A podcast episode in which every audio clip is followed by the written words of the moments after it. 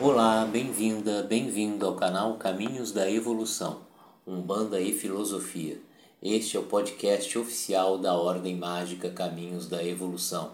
Eu me chamo André Costa, sou médium, escritor, sacerdote de Umbanda, filósofo, aconselhador filosófico e mago dirigente da Ordem Mágica Caminhos da Evolução.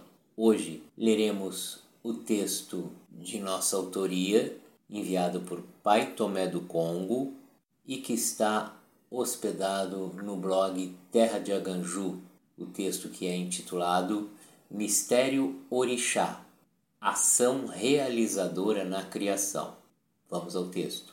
Orixá é vida, pulsante e realizadora dentro do todo que é a criação de Olorum.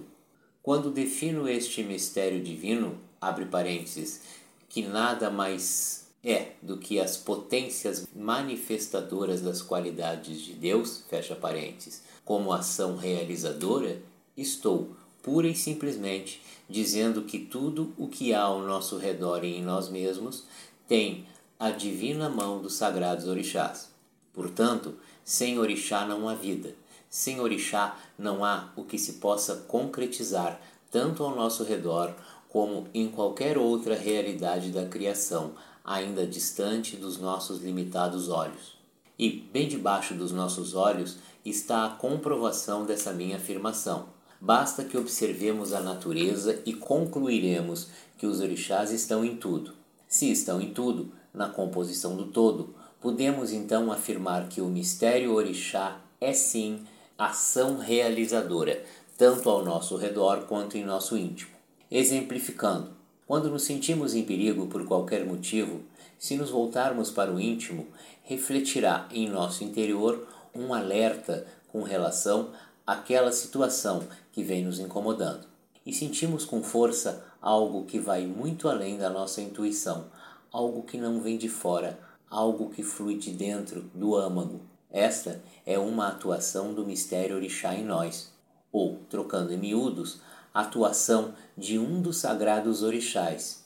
Abre parênteses, enquanto potência divina, fecha parênteses, a partir do nosso íntimo. Poderia aqui citar vários exemplos da natureza, abre parênteses, fenômenos, fecha parênteses, como comprovação da ação realizadora do mistério orixá na vida. Mas prefiro sugerir a você que até este texto chegou que olhe para a criação à sua volta, para manifestação natural neste nosso amado planeta, e então verá, em definitivo, o mistério orixá como ação realizadora na criação, ação que realiza o tempo todo, incessantemente, incansavelmente na vida. Concluir que os sagrados orixás são realizadores, construtores e concretizadores também nos faz concluir que assim o são para o bem da criação e nunca para a realização das nossas vaidades, mesquinharias e do nosso ego. Porque haverá sempre alguém que concluirá que um mistério realizador deve satisfazer suas vontades pessoais, seus desejos egoístas. E não deve ser assim nunca. Os divinos orixás são os grandes realizadores da obra de Olorum.